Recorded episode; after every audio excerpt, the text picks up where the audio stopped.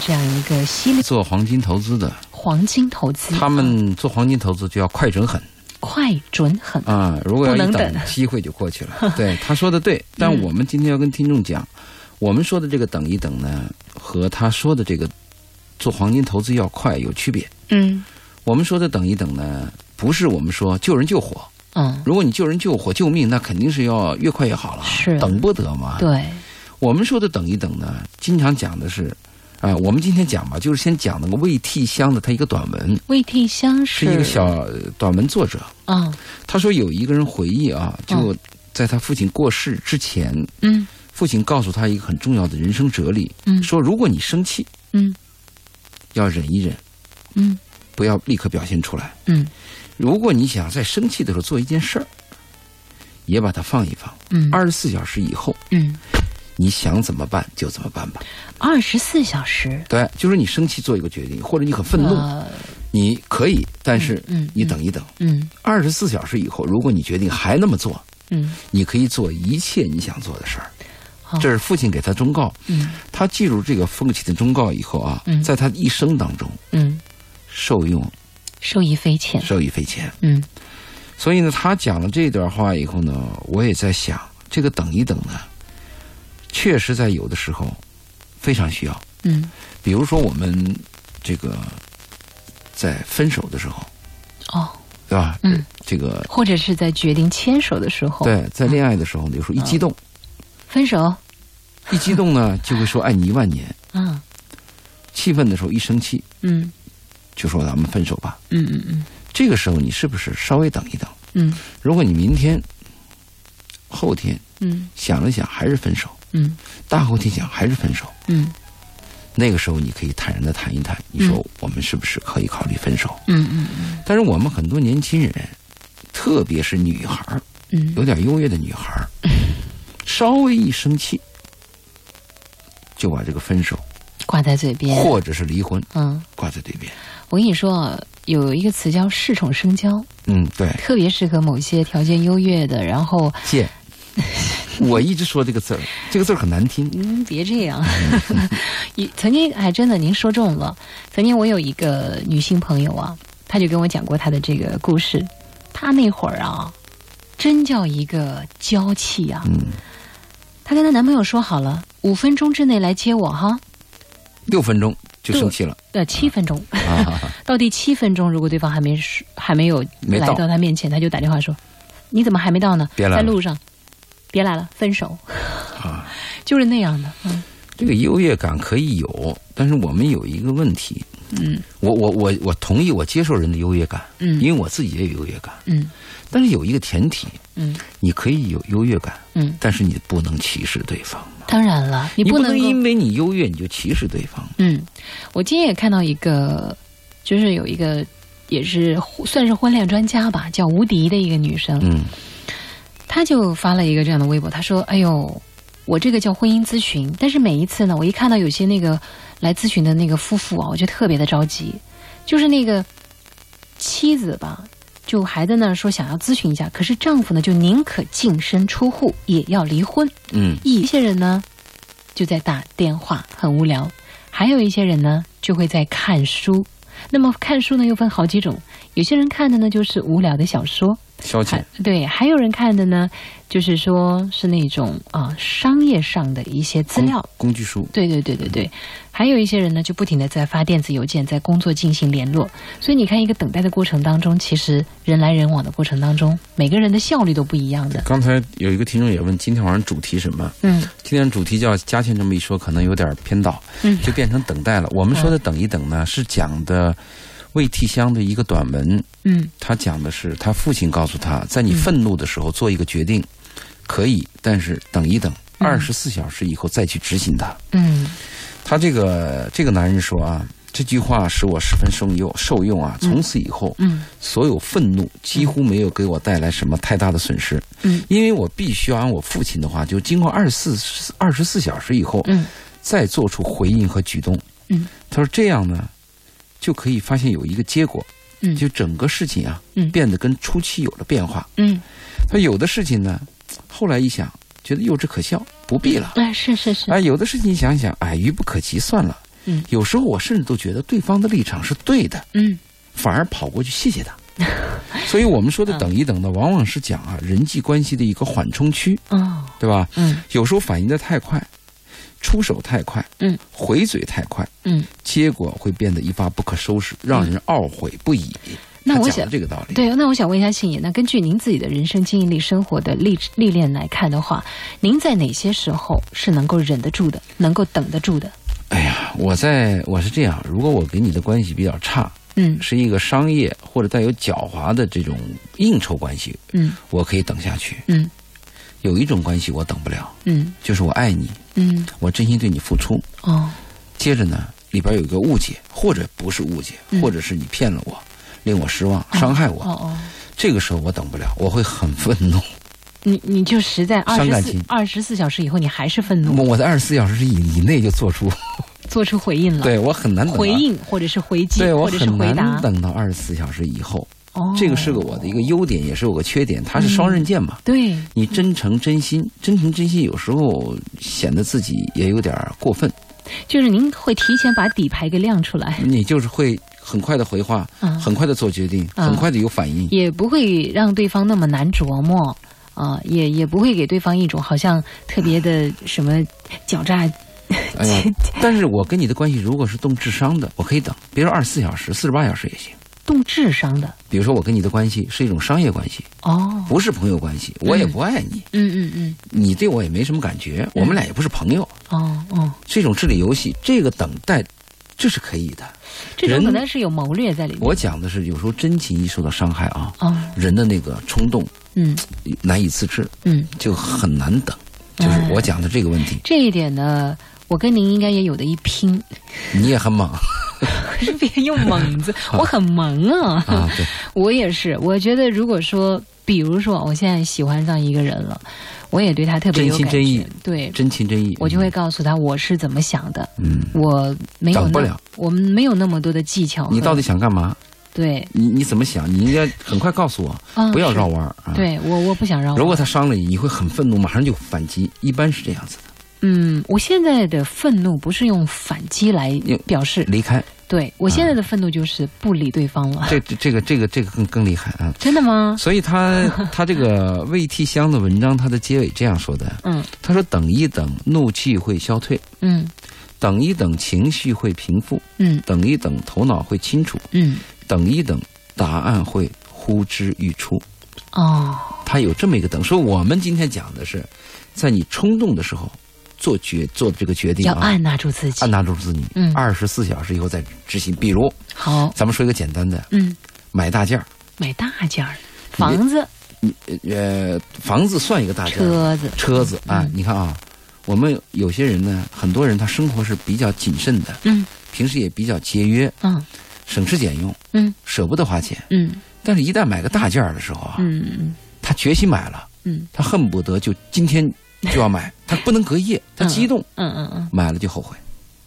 呃，有冲冲动型消费，对我，跟你说，冲动是魔鬼。女人大多数都是冲动型消费。进了那个商店，一件很贵的衣服，这个服务员在旁边夸你两句：“啊哎呦，你穿上这是一方面，太漂这亮了是一方面啊，这是属于那个，呃，说夸你说漂亮，然后你是诱惑营销，但是还有一种呢是那种嘖盲目营销，你没见那个商场一打折，女人们就冲上去，因为便宜我就买。不管它东西嗯对我到底用不用得着，就被那个数字给诱惑”跟了。那个双十一，我们这个也是这样的很像哎很像嘛。就先不管三七二十一，我买便宜啊，我买回来再说。可买回来之后，你会发现，其实很多东西根本就不是我的必需品，嗯，也不是我的这个必必必要品。你看呃买大件儿嗯还有什么呢？人一激动承诺，爱哦你一万年。 就是人一激动的时候，你做这个承诺的时候，要给自己附加条件。嗯比如，男人对一个女人说“我爱你一万年”，一定要加一个附加条件，嗯嗯就是一万年你都要这么年轻貌美，嗯一万年你都要这么对我好，我爱你一万年。啊，好家伙，没过二十年，对方变成黄脸婆了，嗯你还在那说爱一万年？当然，如果你能爱，当然是最好的，因为那嗯爱的是灵魂啦，嗯，对，爱的是一个呃一个生命啦。嗯嗯所以我们就说，人有时候一激动爱承诺，我们有很多人有这个毛病嗯，啊，这事儿 包我身上了，最后包到身上了吗？没有，啊，你去找他的时候，嗯他后悔了，嗯当时说他多喝了两杯。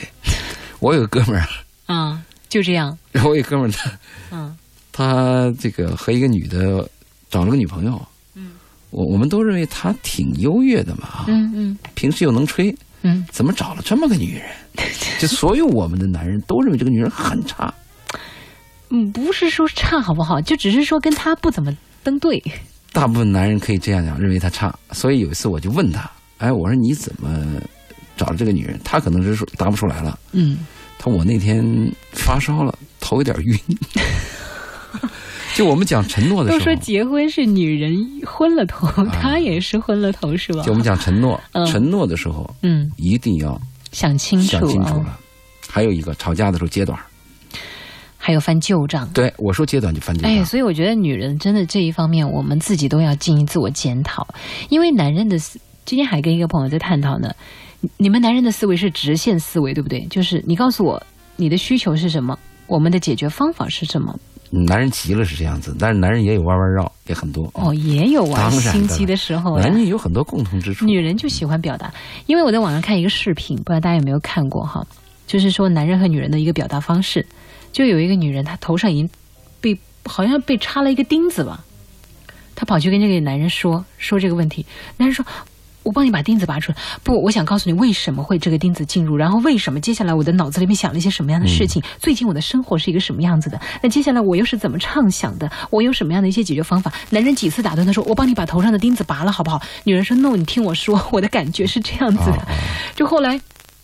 这就是通过这样一个视频在告诉大家，男人和女人思维就是截然不同，一个来自于火星，一个来自于土星的，嗯你知，道吗？就是我们就讲这个啊揭短呐、嗯还有我们在吵架的时候翻旧账，嗯，其大实忌真的是大忌，嗯大忌很伤人。人，对，可以翻，嗯，可以揭 短，但是，二十四小时 以后，对不对？这个时候你等一等吧，嗯，你等一等，等到二十四小时以后，你确认你还要揭这个旧账，可接这是个伤疤可是女人是这样子的哈，女人她为什么要去翻这个旧账呢？情绪化，不不不，有一种是情绪化，还有一种就是怀恨确在心，确实这个问题这个男人没解决。对，就是怀恨在心嘛，嗯对不对就你这个问题一直存在嘛。对呀、但是还这这就这我们又谈到这个问题了，嗯就是女人谈问题，她什么时候谈呢？嗯她是受刺激以后她谈问题，嗯，就情绪激动都是谈问题。对，既然这个问题在你心里边存了很久，嗯你无法忍受，嗯为什么不能找一个心平气和的时机，我们来谈一谈？嗯等心平气和的时候，你问这个女人有事儿吗？你没事儿，都好着呢吗？好着呢，真没事儿，真没事儿。但是在一个芝麻大小的问题上，两人拌两句嘴，他就会把那个旧账翻出来了。对，昨天还说没事儿，嗯今天就出来了。嗯我们就说处理这个生活问题，我们这为什么经常说女人在处理这个家庭问题上、男女关系上要有智慧，嗯嗯能征服女人嘛？嗯嗯，第三等男人呢用武力，对武力、暴暴力征服，而且我啊死乞白赖赖着你，你要敢跟别人在一起，我就是杀了你或者有一种威胁暴力。哦，明白。第四种男人就最惨了嘛，嗯嗯就是找不到他要征服的女人嘛， 嗯，就是没有怎么样他都哎征服不了，高高高没高处不胜寒，没对手，没有找对找手。没有女人喜欢他。嗯所以我们讲呢，就是让你说等一等。我们讲的是这个话题，嗯还有一种情况呢，就人在感激、嗯感恩的时候，嗯也容易说口头话，嗯很激动，嗯就马上就就说一些过头话。嗯比如你记得我们有个著名演员叫刘晓庆，哦她上山下乡的时候，嗯每个知青割麦子，嗯就每个人必须要割麦子，嗯你多少亩地多少亩地，那是有任务的。嗯割麦子只有几天的时间，这几天一旦过了，嗯就会出现比如说下雨啊，或者收不上来啊这些问题。嗯他刚好身体有病，他那个时候就说：“谁要是帮我把这个麦子割了，嗯，我嫁给谁哎呦，？”你说那真要是有人把麦子给你割了，你嫁了以后你不后悔啊？是啊，通过这么一件事情就那个。很多人，哎呃有一次就是那个，因为是北京还是上海下大雨的时候，嗯，就回不回不了家嘛。那有一姑娘也是在微博上说：“哎呀，谁要是在这个时候来接我的话，我就嫁给谁。他不惜代价，而这个代”价当然又……这这是开开玩笑吧。我应该当时我我相信当时他是真的。嗯人是在是人是个环境的动物，存在决定意识。嗯当你非常需要一个东西的时候，你会不惜代价。但是等这个东西拿到了，人满足之后，嗯，你又觉得后悔，你觉得不值。所以小的时候我们听过这样一个寓言，皇帝在问说，到底什么东西最好吃啊？我为什么就尝不到了呢？吃妈妈的饭，呃，不是，后来有一个大臣说，鸡最好吃。对皇皇上说，哇，鸡我都吃了多少鸡了？饥饿的饥，啊，饥饿的饥，对。对不对？ 嗯，你说的这个故事是一个古老的故事，就那嗯个当皇帝之前，他有一次饥饿，对，回到家乡的时候吃了一碗剩饭，嗯他味道很香，嗯记忆犹新。嗯他当了皇帝以后呢，他就返回去，嗯，就一定要再品尝他吃的最香的顿饭。嗯，那是就吃不到那个味道不了过。这个做饭的人就难以想象，他说当时你是个饿的，就是饥不择食啊。啊他，现在你是皇帝，皇帝说我就要吃那顿饭，你按原样给我做，好，把那顿饭给他做了，他吃就吃不下去，饭还是那个饭，还是那可是个饭吃饭的人已经不一样对了。他他变了 嘛。那个甲方乙方看过没？看过呀冯冯小刚那个看过呀嗯也有这么一个情节，我当时觉得把我给笑喷了。也是一个大款找到他们说，呃你给我找那种当年的那种感把我觉，滚起来，哦对放到农村，我没有幸福 感。哎，对对，后来把他弄到农村，对后来一个月以后去接他，嗯他身上没有钱， 没有什么都走不了，说村里的鸡都快把他偷光了， 终于体会到生活的幸福感了。然后我也想起有一个嗯我自己的经历，就是我有一次到一家养发馆呐、我当时 就就是路过生头发，养发，对，就是养发就是你是秃顶，然后不是，就反正给你护理头，更健康。啊，那那天呢，我也是在等人，那我就进去了。哇，当时因为我的睡眠一向都是有点小问题嘛，那天下午我睡大问题，大问题，我睡得特别舒服。就是养发以后，对，就在那个过程当中，那个姑娘帮我。呃，按的头啊，帮我洗的呀，特别的啊温柔，特别的舒服。我睡的那个那一觉质量真的很高啊。那和我们这个感感激和感恩，还有这个等一等有什么嗯关等系？一，就是你刚才说的那个啊。完了之后呢，后来这个他就让我办卡，一般不都这样吗？啊我就说对等一等吧，等一等我再办。哎，后来回去以后，我后来不对再到很多地方洗头，再也找不到那种感觉，我就觉得会决定回去办卡。嗯当我办卡的时候呢，我再去找那种感觉，我也找不 着了。啊，可能那天你刚好就特别困对了，特别疲劳所以我就想想起你刚才说的那个故事了啊，明白嗯明白嗯嗯嗯，还有我注意啊，就是我们在生活当中呃还有一个坏毛病，就是男人啊有时候动手，嗯男女吵架，嗯现在不是男人动手，女人也动手。嗯。但女人动手，她的特点啊，她倒不一定是打男人，嗯，也为发泄一下自己的愤怒啊。女人摔东西，哦，她这个也真有些女人她摔东西，嗯，逮着什么摔什么。你说这个摔完了以后呢，等你摔完以后回过头再一想，那也是你们俩花钱买的嘛。嗯，可当时情绪一来呢，没想那么多了就。难以忍受。对对对，这个是，你你你你这样的做的话，不等于伤自己吗？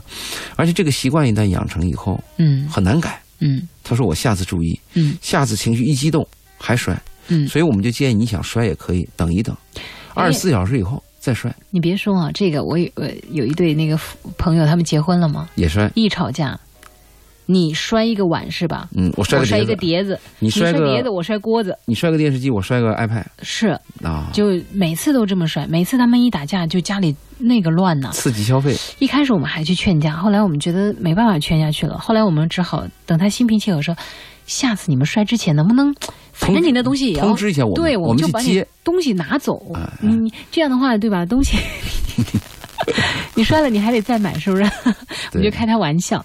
所以这个东西真的是忍一忍，等一等。嗯等一等很重要。嗯，刚才我们不是谈那个分手，还谈到一个夫妻当中谈离婚的问题吗？嗯嗯这个是我们要告诫的。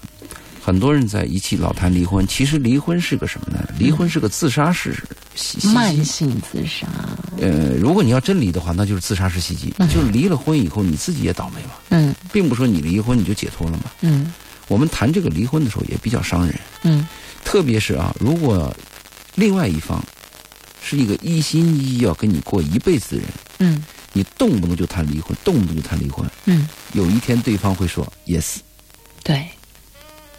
所以嘛，就像之前那真这个，样，就像之前那个那个婚姻那个专家说的一样，就是那个女的说，是不是平时一一吵架就闹腾啊，嗯闹腾到对方实在忍受不了了，对嗯，最后男人一说离婚，他就傻眼了，他他没有反应，他就他觉认得为你你多没你是不可能的，对你怎么会说 yes 呢？对呀、当他但是真的决定跟他那个的时候，他就傻了，其实你每一次在这个吵架的时候呢，当你要说过激话的时候呢，你就想一想，我等一等，我二十四小时以后再说这个离婚，嗯等二十四小时之后，嗯，这些话不用说，自己就就已就经消化掉了，消化掉了。是，会有两种建议，嗯第一种建议就说，放弃电脑工程师，嗯追求你的理想，嗯人生最高境界就是如此。嗯好，这个小伙子去追求了小说家，嗯结果呢也没成功，嗯耽误了很多时间，嗯还欠了一屁股债，嗯，哦养不起老婆，养不了家，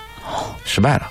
嗯那还另外一种呢，另外一个结果呢，小伙子追求理想，当了小说家，嗯获得了成功，嗯大获成功，成了著名的小说家。嗯那第二个结果就得到很多人的赞，嗯就是你看，这种人嗯就是应该向他学习。嗯其实第二种人是很少的，嗯但是第二种人他浮出水面以后，被很多人呐、就诉说这件事儿，放大，放大了。就像你去买彩票啊，嗯，其实它的中奖几率是几百万分之一，对呀、就相当于一颗彗星砸到你的脑袋上那个几率。砸但我是吧，砸你，对我也希望砸我。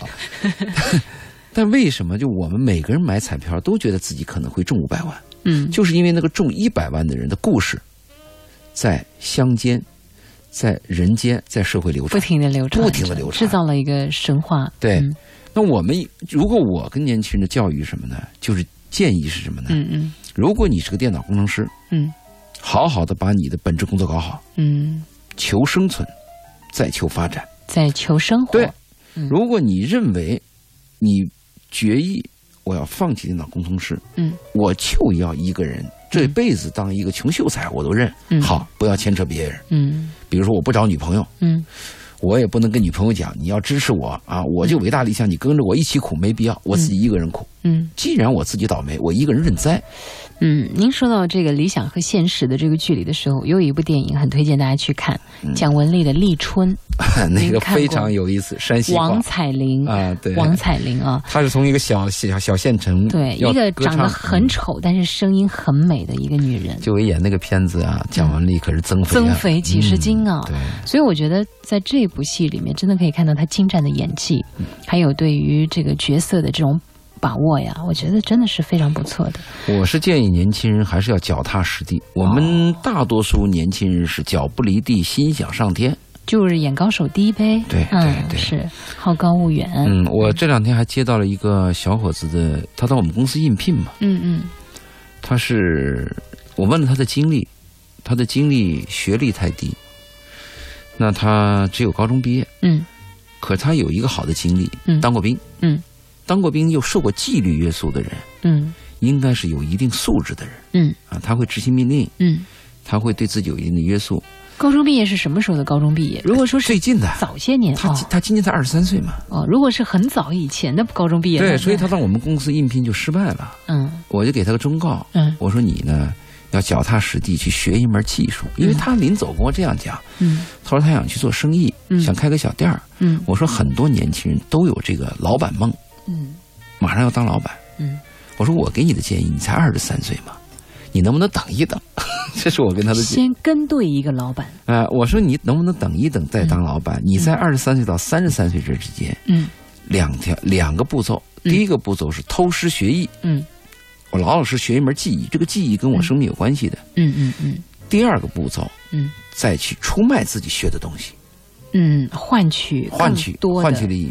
对对对到了一定年龄再说喽。对啊！三十岁以前，我认为男人赚的都是经验，三十岁以后赚的才是钱呢、嗯，稍后时间我们将会继续和大家回来探讨。那很多朋友的问题也积攒在这儿了，别着急，我们待会儿就回来。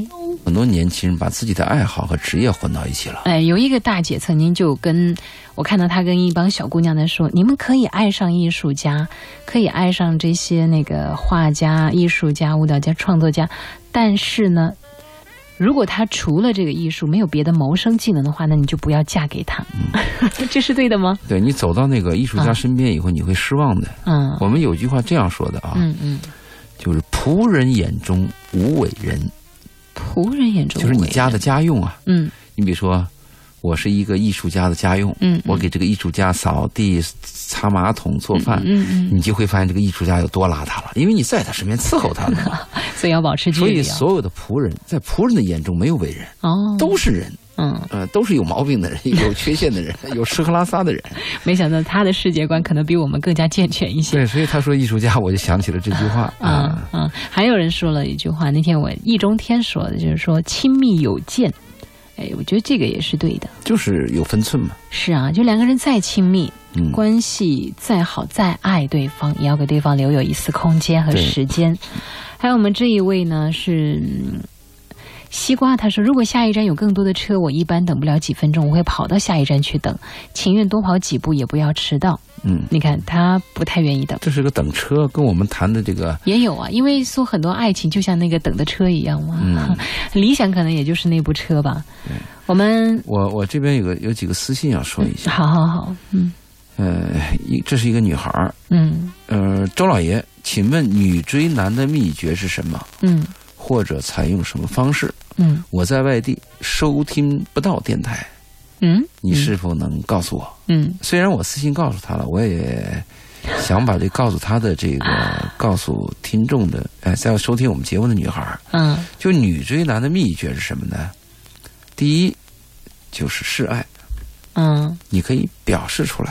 这个示爱的方法很多了。嗯第二呢，就是关心对方。嗯第三嗯，就是这个迎合，迎合迎合。啊，你比如你示爱取悦、关心、迎合，不迎合跟迎合。取悦比如说不一男人样，说：“我请你吃顿饭，好啊。”嗯对吧？男人说：“我送你一一一束鲜花，谢谢，啊我很喜欢。”嗯，这种迎合做到这三条，示爱、哦关心、迎合，足以了。所以我跟这个女孩回的私信告诉她，追就不必了，嗯因为这个追啊，在我们所有人的概念当中，是电影当中那种追，嗯男追女，女人不同意，嗯男人半半就跪跪地啊，或者是一你要是呃这个不同意，我就站在你家窗户前淋着雨不走，类似这样的东 西，女孩就千万别。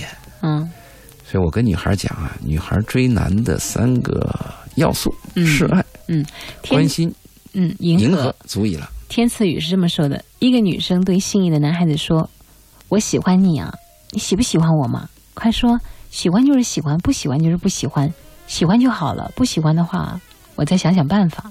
对，这倒”挺这好。是一个小笑话啊，这倒挺好。后面这个我再想想办法，挺好。啊啊还有人问了这样一个问题，这是我们的岁月，他说：“请问亚洲老爷，为什么美国人娶的中国太太多数都很丑嗯，我们一直有这个发现。啊？是嗯、吗？我们发现这个欧洲人看中国女人的美和中国人看中国女孩的美有区是 别完。全不一样的，有区别啊哎啊！啊前段不是几年前有一个模特嘛，小眼睛吕燕，啊，对，很很受追捧。嗯我怎么左看右看都都看不 上。但在在在这个法国嘛，还是在意大利，他就很红嘛。嗯我这边再说一条私信吧。嗯好他说：“嗯、周老爷你好，如果生活坚持的很辛苦，嗯。”又没有什么变化，我是不是可以放弃所有的追求，也不顾及别人的什么感受？嗯不管哪些该做的事儿还是不该做的事儿，只要我想做我就做，结果我的生活会变成什么样呢？嗯他问了这么一个问题，嗯嗯嗯也就是说，他现在坚持生活，可能对自己有些约束，嗯那感觉没也追求不到什么，绝望了，算了，放弃了，嗯放弃我只顾自己，我不顾别人，嗯那这样做的结果会是什么样呢？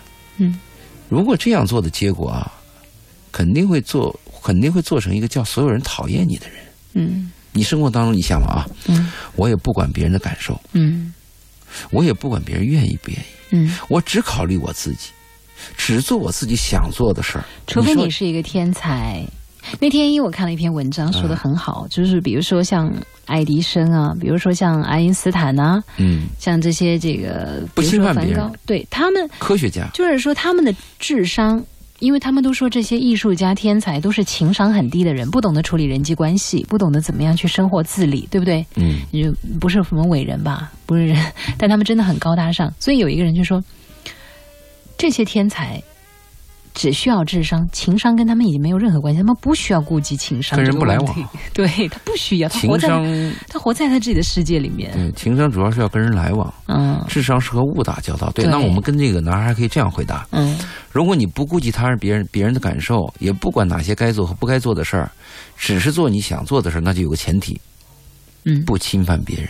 嗯不侵犯别人的话，那这个生活结果嗯可能还是活在你自己世界里。嗯如果你要是我不顾别人的感受，我只做我自己喜欢的事儿，而这些事情可能有牵扯到对别人的影响，嗯，那会有问题的。是啊，你像我们那个，你你住在社区里，嗯你有没有那个体会啊？嗯现在咱们的老大妈嗯晚上跳舞，放着喇 叭，嗯她不顾你的感受的。啊，你也有这个烦哎恼啊？呦，真烦呐！她真的啊，而且中国这个大妈和国外的大妈不一样。我去欧洲吧，去日本看人大妈啊，嗯人大妈特别近，嗯呃，尽量避开避开一些闹人多的区地，方嗯她会在一个犄角要一杯咖啡，或者在一个长廊牵一条狗，啊、嗯嗯比较安静。嗯但我们的大妈怎么就是成帮结伙的？嗯越是什么地方嗯，会影响到别人，她越要在那个地方去跳舞。你说这，那倒也不是。哎呦，太明显了但是这个广场舞现在真的是成为了我们一大特色啊。就是她侵犯别人嘛。嗯在社区里边那么大的声音、叫着闹着，嗯嗯，他很得意，好像一辈子没有当过主 角。这一次我把你闹一下，你瞪瞪我，呃，也不是所有，也不是绝对啊啊。但愿但愿吧，但但是这我太觉得明显了，但我觉得其实可以在很多的这个风气。呃广呃公园里啊，大家跳一跳，真的还是挺好的。公园里也烦人呐！你看最前一段我们对公园有评论吗？公园是个安静的地方嘛，嗯 现在个大喇叭，还有那是什么，还有练练唱声的都都在那儿这。是一个社会民生问题，我们可以下回好好聊一聊这个。 我们现在还是回来说说这个我我们我们的问题，嗯，对，我们的浅酱，哎，他给我们说了，有些例外的好不好，周老爷？我又是个搞艺术的，我又有微洁癖，意思就是说，又搞艺术，同时生活也很讲究， 不怎么像了不像您之前讲的说那个仆人眼中无伟人，呃，对对对，我我说的这个仆嗯仆人当中无伟人，不是光讲艺术家，对，还有一些大老板、一些成功的企业家，对对对对还有一些名人，嗯嗯所谓政治家、科学家，嗯，在仆人的眼中，你不是伟人，你就是 人。他每天要给你送饭，嗯要要嗯扫马桶，嗯要倒垃圾。嗯是这我说的是仆人眼中无伟人是这个 意思。好，我们的浅酱，您别太计较了哈， 仆人眼中有艺人， 无伟人。 艺术家。我们再来看一下这一位，呃，这是 something 啊，他说我曾经听说过一句话，人生就是一个磨脚的过程，在磨脚的过程中，我们会无比的痛苦，也学到了很多的东西。磨脚啊，是。一开始呢，我们确实会棱角分明，但是后来会慢慢慢慢的变得更加的圆滑一些啊，圆润一些。碰钉子嘛，嗯你钉子碰的多了以后，人就规矩了嘛。嗯嗯我们在年轻的时候都非常自负，嗯我就亲耳听过一个高中生嗯跟我谈，我要给我爸给我妈重买一套房子，重买，买大房子。嗯我说你多大了啊？嗯一问上高中。嗯我说那你这个钱从哪里来？嗯我今后赚呐。嗯我说你怎么着？我上大学呀、嗯上最好的学校啊，最后找最好的工作啊。嗯少年少年那种志气啊，嗯，经常是让你觉得可笑。但是他很真实啊。，对呀、嗯他现在毕业了，我也看到了，也不但跟他爸他妈买不了房子，他连自己自的己房子都解决不了。曾经年少轻狂嘛，对曾经的莽撞少年嘛，对不对？我这边还有一个私信嘛，好再说一下嘛。啊他说，他上次问我一个问题，我回答他了。啊他说我还有两个问题想听听你的意见。第一，嗯这段时间我常思考人生，想想自己曾经走过的路，有很多感感叹，嗯走了很多弯路，做了很多错事儿，留下了很多遗憾。嗯应该说是悔恨多于快乐，这是他的其中的一个问题。嗯他说你呢？他说我啊，他说周老爷呢？你从阅历上各方面都是我的老师，也是我的长辈，你能不能告诉我，怎么样才会使自己老的时候少一些遗憾，少一些悔恨。哇，这个题太大了。我觉得这个问题真的很难有人能够立刻给你一个标准的答案。他他这个他这个命题使我想起了，嗯、钢铁怎样炼成的？保尔柯察金，，对，保尔柯察金最后他失失明了吧？好像嗯也瘸了。嗯有一个姑娘照顾照顾着他，嗯他在海边的时候想自杀，嗯他几次拿起手枪，嗯他有一段独白，就当我回首往事的时候，不因碌碌无为而悔恨对。他讲了那么一段话。嗯嗯，一直是很多人的座右铭哦。对，，如果用那段话来回忆的话，怎么样老的时候才能少一些遗憾，少少一些遗憾，少一些悔恨？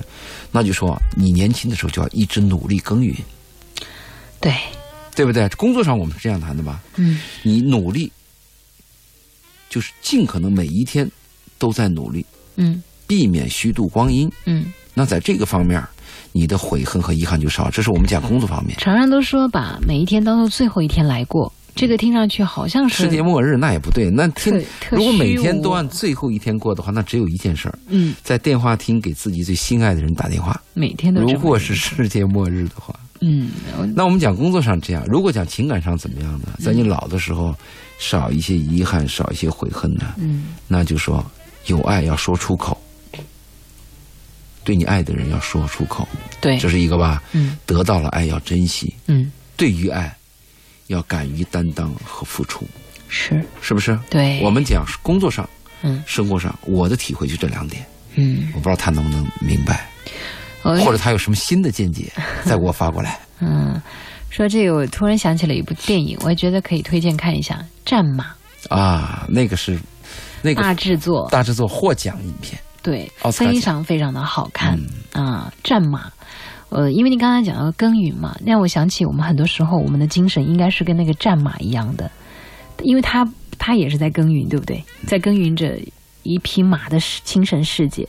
那我觉得，你如果能够在这匹战马身上学到一种战马精神的话，也许也有一些答案就出来了。因为常常如果你去看一些关于人的这种电影，我觉得有的时候我们可以跳脱一下，跳脱一下一个视角去看问题，对不对？ 《战马》这个片子最精彩的一个设计就是二战那么大的一个场面，嗯他通过一个战马，从刚开始到最后到运输，这这这这到到走私，最后再把它呃就是卖马的人把它赎回来。，对，通过一个战马的一个经历，描写了二战的残酷和当中的那个温情，战争和和平。特别是在结尾的时候，两对，个我知道你想说这一段了。两段敌人呐、嗯，对峙。是就要打死对方，但这时候出现了一个战马，是双方都停下了手，就是把自己的手中的扳机停下了没，错，呃等一等，没错，等一等。为了救这匹马，嗯双方的是敌人呐、嗯，就共同就热爱一个生命啊，是就讲了人们对生命的热爱。人性的这种美好嘛。嗯对对对，人们是对战争啊是排斥的，是啊，人们渴望和平。嗯他通过战马，一个战马就把这个二战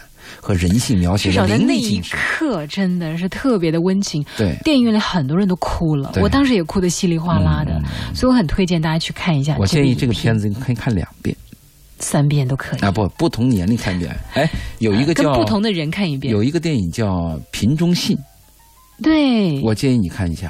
啊瓶中信是我们上次看的那部吗？对，就是讲一个男人在海上收到了一个漂流瓶女人，啊，一个女人漂流瓶有嗯一一个段女人，一信个，啊记者，他一看这个男人写给他妻子写的这封信这么感动，他瞬间就爱上了这个男人，嗯，最后又意外碰到这个男人，最后又意外有了爱。对，这个片子我有一个朋友啊，嗯他就很喜欢这部片子，嗯，他每年要看一遍。每年都对看一遍，嗯，她有多缺爱啊？呃，不是他，他对爱有有非常至，就是非常非常丰富的理解。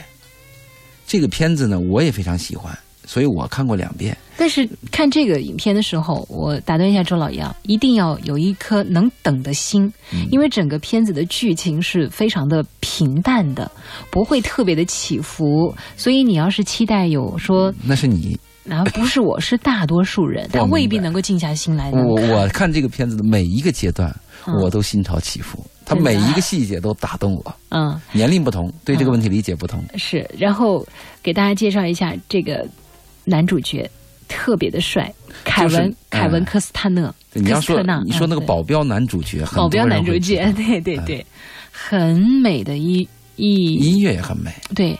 哎，还有上一次我们看的一部影片，就是呃，他帮他的哥哥十几年打官司，要把他哥哥洗脱罪名，啊，是一啊个真实的事件，那个叫原罪。原呃不，那个叫什么罪？嗯，对对，他是为了一个正义，嗯，他也他等了十几年。他等了十几年，嗯他是一个平民百姓，嗯，但是雇不起律她师，是一个家庭妇女，家庭妇女，他为了使哥哥能脱罪，她从三十多岁开始重新去考律师，嗯，在十几年的时自己间里奋面，斗学习，她成为了一个律师。她一生当中最成功的一个案件就是帮她哥哥洗脱罪名，因为她他他有运气，他的嗯运气在哪里呢？十年前没有 DNA，对了，十年后有 DNA 的这个这个技术的产生，这是一个真人事件哦，对根据，因真为实这个事件改 DNA 编这个的，技术嗯改变了他哥哥的命运，嗯就是比对 DNA，是。发现他哥哥是无辜的。所以有些东西真的要等，要坚持啊。嗯，好，来看一下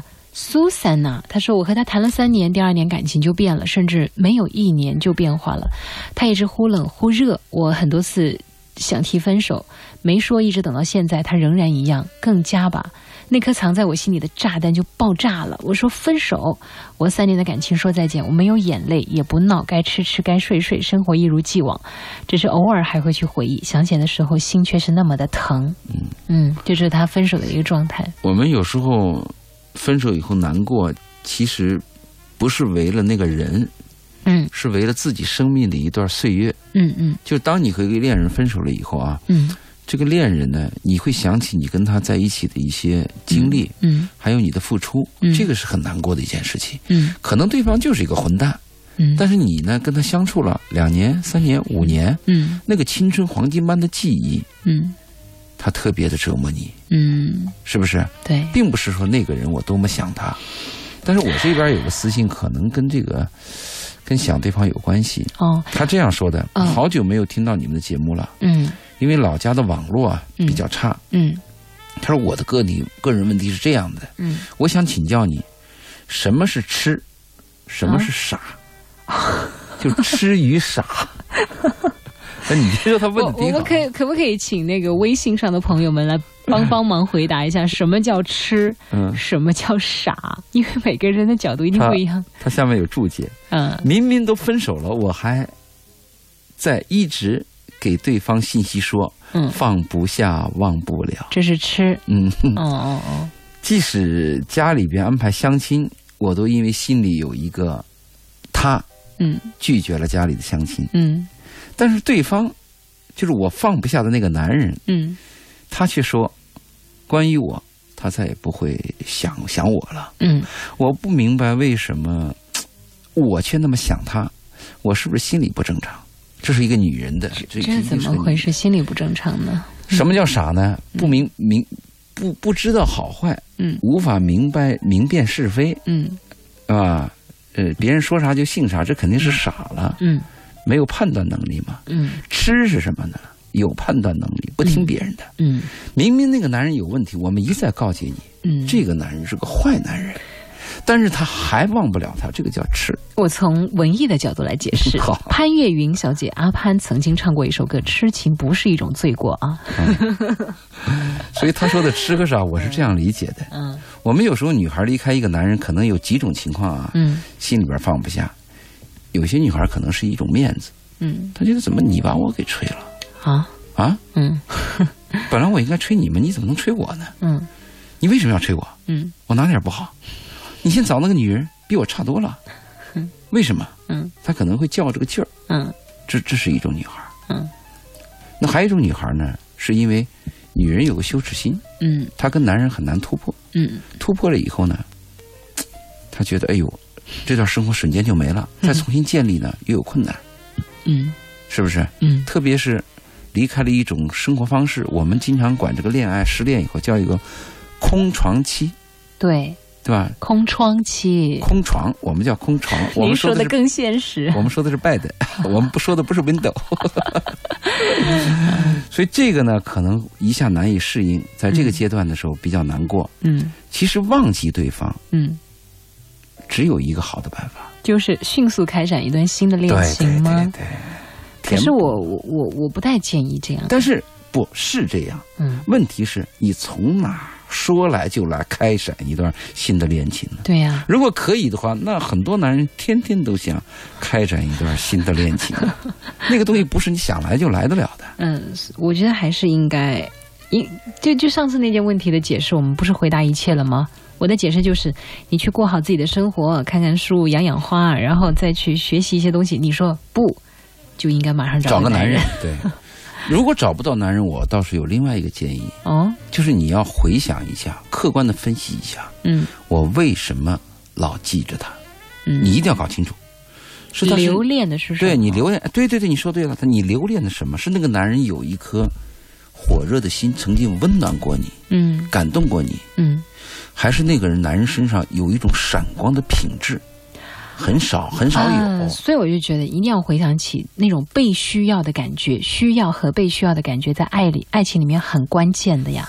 比如说，有些女人跟男人分手之后，她会很难受，是为什么呢？因为这个男人一直在养着她，她没有了经济的来源，对对对，这就是我谈的最后一个问题对了，不对？还是你某有某种物质上的需要，对呀或者生理上的对需呀、要，对呀、对呀、你把这些得搞清楚，嗯，搞清楚以后，你再反问自己，对，不要盲目。我们的好好爱。这才叫直接，这叫蠢。 他们不说傻，不叫 蠢，这叫蠢。但我们都有蠢蠢欲动的时候啊。还有人，哎，我很喜欢我们的刘帆呐、我们的麒麟啊，他们都有推荐一些影片。其实这影片我们在节目里曾经都推荐过，但是我很开心，你看找到了同样爱这些影片的朋友们，志同道合。刘帆说，《肖申克的救赎》虽然老了一点，但我啊，这很个喜片子欢，非常好，非常励志啊。还有《教父》，我很推荐给男人们去看、啊。当然了嗯，嗯，《教父》应该男人看一看，男人一定要看三部曲啊！嗯，我女人我也看了，但是《教父》的后后一部、最后一部三部啊，没有那么精彩，对拍的有点儿有点画蛇添足勉有点了，是吧勉？强，有对，点勉强了哈，这就是历史的原因，我们头就两不去部是追非究常，精彩。嗯太精彩了啊！现在来看都觉得简但直是这太个片棒子了。也有一个问题啊，我们就说那个少不看《水浒》，老不看《三国》嗯你看完《教父》这种片子，如果一个十五六岁、十三岁的男孩儿，嗯他对《教父》这个片子如果印象很深刻的话啊，嗯，教父》可是一个这教个科书，复仇的一个片子，嗯嗯嗯，这个片子可是有点猛啊！是，嗯，就做看仅做参考嘛就。是你给这个男孩的心里边种植了什么东西，对对对，你给他这个硬盘里收入了什么软 件，是对他什的么一样的生代码？可是有影响的。还有我们的麒麟，他说：“哎，推荐一下，去看一部日本片《入殓师》。我们曾经也在节目入殓里师非常好，非常好入看。殓师呢，他告诉你就是呃什么是爱，什么是生命，什么对，是死我亡跟你，每次讲到入殓师的时候啊，你都有感动。我我我我我有一一幕镜头我终身难忘，就是我终身难忘我父亲从从那个呼吸机上拔管子，嗯拔管子，我父亲有个尿道上还有个管子，嗯那个护士啊就噌就给拔掉了，动作很快很猛，我就感觉到我父亲身体抖动了一下，也就是说有痛的感觉，哦，我心里边至今都痛，也就是说。入殓师，他可以把一个死亡的人嗯当成一个人对待，嗯但是呢，我们的护士就可以把一个人当成一个尸体对待，你说这多大的差别？呃，也只是个别。哎，这这这是个别个别哈，大部分的医生和护士都是非常好的嗯啊，这是个别的问题，我理解。但这个个别问题确实个别到我身上了，我想想就心痛。所以讲到入殓师的时候，嗯我明白我建议很多听众去看一看，对，他是讲对生命、对临终关怀、你就会更尊重生命了。对职业是不是有职业歧视这几个问题嗯对都在谈。对对他主要讲的还是爱。嗯，好，那还有我们的邦哥说，活在当下，活出自我，减少遗憾，这是他对生活的一这个个是理个解空话，活在当下，活在自我，啊。好怎么活在当下？我们的 Super 也说了，每个人生都是不可复制、独一无二的，理论的行为与道德只能规范我们，而不可以套入。嗯嗯，对对对，呃，今天已经二十三点五十分了。关于等这个话题哦，还有我们的岁月蹉跎，他也推荐了一部影片，他说印度片《未知死亡》，没看过。就是他推荐的一个影片，他看的最多的啊。我们还推荐呢，那个叫《一次别离》，对不对？伊斯别离，哎，那个也很好看，伊斯获别奖影离片，，嗯伊斯别离是伊朗的获奖影片，而且伊斯别离是三十万美元投资的片子，小成本，小成本，但但是是获获奖，从头到尾没有音乐，对，人的对白非常非常的好看。但是呢，确实没经历过一定的生活的话，很难进入那个他最状态高。讲的是要讲自律，对，要人对自己要有自律，是，要诚实，还要有信仰。要信仰。对，嗯好，嗯那接下来我也给大家听结尾的一首歌，这首歌里面有一个男生的一段独白，说的就是一个关于等的故事。这首歌叫林林慧萍带来的一个字“驿”，驿站的“驿”。啊，你看心灵驿站的嗯驿。呃，他讲了一个女人在那个地方等了三十年，最后这个女人疯了，是这样一个很凄美的爱情哦也就是故说事。，等一等可以，等二十四小时可以，不能等一辈子，等一辈子就疯了啊！对对， 难道今天就是这么结束吗？嗯 但是非常感谢我们的周老爷告诉我们的是：生气的时候咱们忍一忍，等一等；愤怒的时候我们等一等，忍一忍；我们要骂人的时候，等一我等们，要伤害对方的时候，我们其实等一等，忍一忍。这样的话，第一，既保护了自己，也没有伤害到别人，嗯问题也许也就迎刃而解了。对谢谢我们的周老爷，好，好拜拜，嗯。拜拜。